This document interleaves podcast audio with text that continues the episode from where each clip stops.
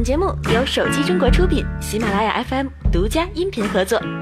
四月二十七日，备受科技界瞩目的 GMAC 二零一七在北京国家会议中心开幕。可以说，在本届的大会上，人工智能再次成为各界关注的热点之一。其中最让人惊喜的，莫过于著名物理学家霍金的现身。在领袖峰会上，霍金发表了视频演讲，并就人工智能与人类的关系进行了深刻的分析。一方面，霍金认为人工智能将造福人类赖以生存的家园；另一方面，他也对不可控的人工智能存在着担忧。当然，在 GMAC 2017大会中，不止霍金一个人谈到了人工智能，还包括李开复在内的不少业界大佬都围绕着人工智能进行了演讲，同时发表了诸多值得业界翘楚深思的观点。而除了 GMAC 二零一七之外，本周行业中也有不少值得关注的消息，比如小米计划在二零一九年进军美国。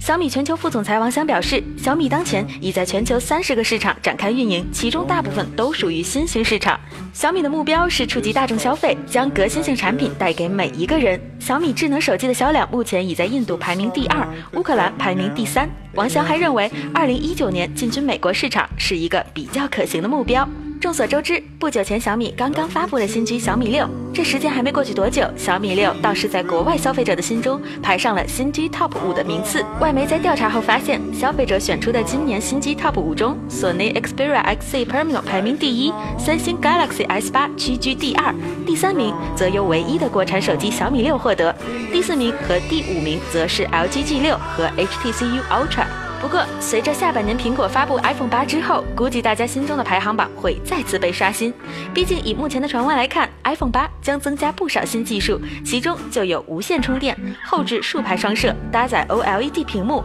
以及应用最新的屏幕内指纹识别技术等消息。从设计到功能，都将拥有巨大的变化。讲完了人工智能和手机，下面再来说说出行市场。不久前，OFO、永安行、Hello Bike、Fun Bike 和 U Bike 五家共享单车品牌与蚂蚁金服达成合作。从四月二十九日开始，用户可以直接通过支付宝首页的扫一扫，就能解锁这几个品牌的共享单车了。据悉，此次接入支付宝扫一扫的共享单车总计有六百万辆，覆盖全国五十个城市。由于覆盖全面，所以消费者能提车就走，再次提升了共享单车使用的便捷程度。纷扰的市场也可能通过此举产生微妙的变化，而这个使用行为的变化，也许将大大影响未来的市场格局。随着共享单车的盛行，如今不管是小黄车还是小蓝车，都成了年轻人最常用的交通工具之一。而作为使用共享单车的我们，小编提倡大家应该更自觉地维护其摆放秩序，呈现出一个更良好的环境。